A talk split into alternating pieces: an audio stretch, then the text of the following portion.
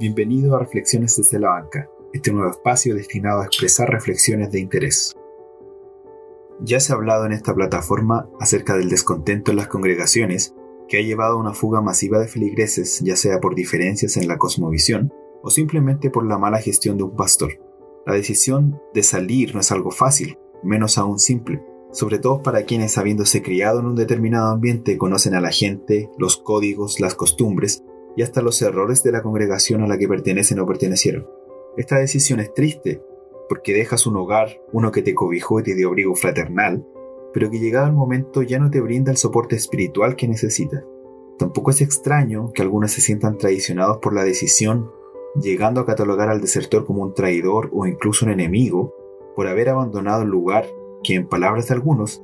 era el que Dios les había determinado. Pero si la decisión de dejar un grupo no es fácil, tampoco lo es encontrar un lugar donde ir, ya que como bien sabemos, el mundo evangélico es muy diverso, con rasgos y matices amplios, y ofrece alternativas que podrían ajustarse muy bien a las necesidades de quien busca una comunidad cristiana de la cual ser parte.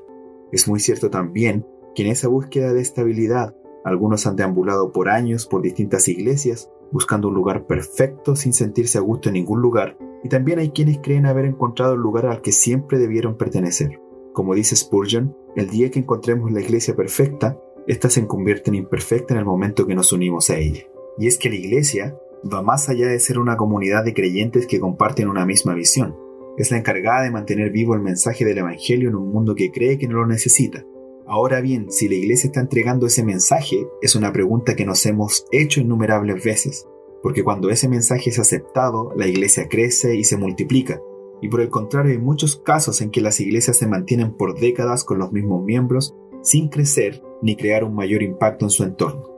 El motivo del crecimiento del protestantismo en Chile se debió en gran parte, sin desmerecer a las iglesias históricas que prepararon el camino a través de sus misioneros, al avivamiento de 1909, donde las congregaciones experimentaron un gran crecimiento en general en los estratos sociales más bajos, donde delincuentes, borrachos y gente de mala vida se vieron atraídos por un poder que transformó su vida para siempre. Este crecimiento se sostuvo por muchos años, no exento de polémicas y persecuciones, pero como en todas las comunidades hubo quiebres que provocaron divisiones y ese grupo que crecía pareció ya no crecer tanto y comenzó a fragmentarse. Y es en este punto en el que quisiera centrarme, ya que Pablo recalca en Romanos 16 de apartarse de los que provocan divisiones y tropiezos. Por otra parte, el escritor de Hebreo llama a la paz y a la santidad, como también Pablo en Gálatas hace un llamado de atención a quienes comenzaron bien, pero que pronto se apartaron para seguir un evangelio diferente. Y es que parece que esto no es nada nuevo, y ya en la iglesia primitiva habían conflictos que se han acentuado en los distintos puntos geográficos en donde la iglesia se ha esparcido. Parece ser que en tiempos de bonanza, donde la iglesia no padece persecución, proliferan problemas de este tipo, divisiones, contiendas, evangelios distintos, esparcimientos de doctrinas herejes, etc. Pero tampoco es extraño ver que en todo tiempo han habido pentecostales que han terminado abrazando visiones teológicas distintas a sus visiones originales, visiones que en ocasiones provienen de círculos que dentro de las iglesias son catalogados como disidentes o derechamente contrarios a la praxis evangélica pentecostal, esa que carece de estudios bíblicos y teológicos y se aferra al cascarón de una identidad que se desvanece a medida que pasa el tiempo.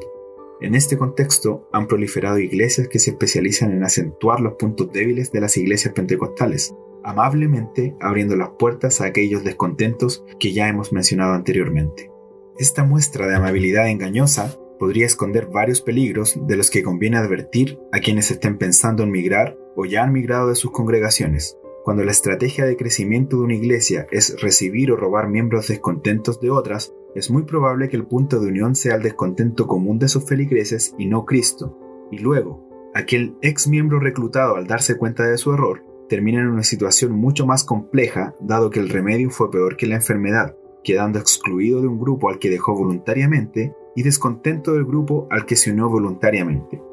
Es cierto también que muchos al abrir sus ojos a las doctrinas de la gracia sienten un espíritu renovado y ganas de compartir esa nueva visión, visión que en gran parte no es bienvenida en la iglesia a la que pertenecen, en este punto, hay líderes de congregaciones cuya misión es resaltar estas diferencias y atacan a aquellos que, según ellos, están confundidos y perdidos. Cuando el ofertón de la verdad absoluta, a costa de exponer el error de otros, es el anzuelo de una congregación o un líder para atraer a estos espíritus ansiosos, no debería de extrañarnos un devenir como el que ya mencionábamos. El panorama es complejo. Ahí podrán haber lobos, buitres, carroñeros, esperando aquellas ovejas confundidas para sacarles el máximo provecho para beneficio propio, pero no del cuerpo de Cristo. Porque claro está, un reino dividido contra sí mismo es destruido y ya nos es conocido quien busca la destrucción de la iglesia como baluarte de la verdad. Si entonces los pastores entendieran que el Evangelio no es una guerra de quien tiene la verdad, y más bien con humildad cumplieran el deseo del Maestro, que todos sean uno para que el mundo crea que tú me enviaste,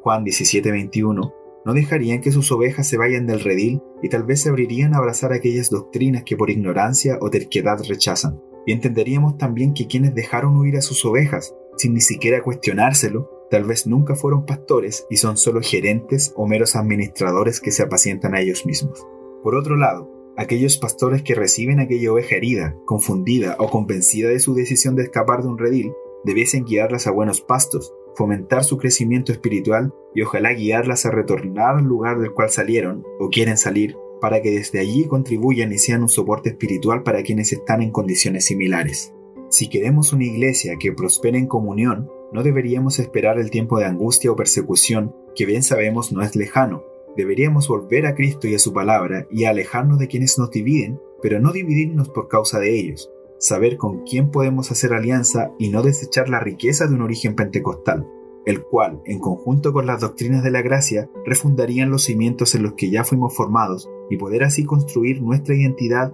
en la gracia que nos ha sido dada por Jesucristo. Desde aquí esperamos que el cuerpo de Cristo siga siendo edificado.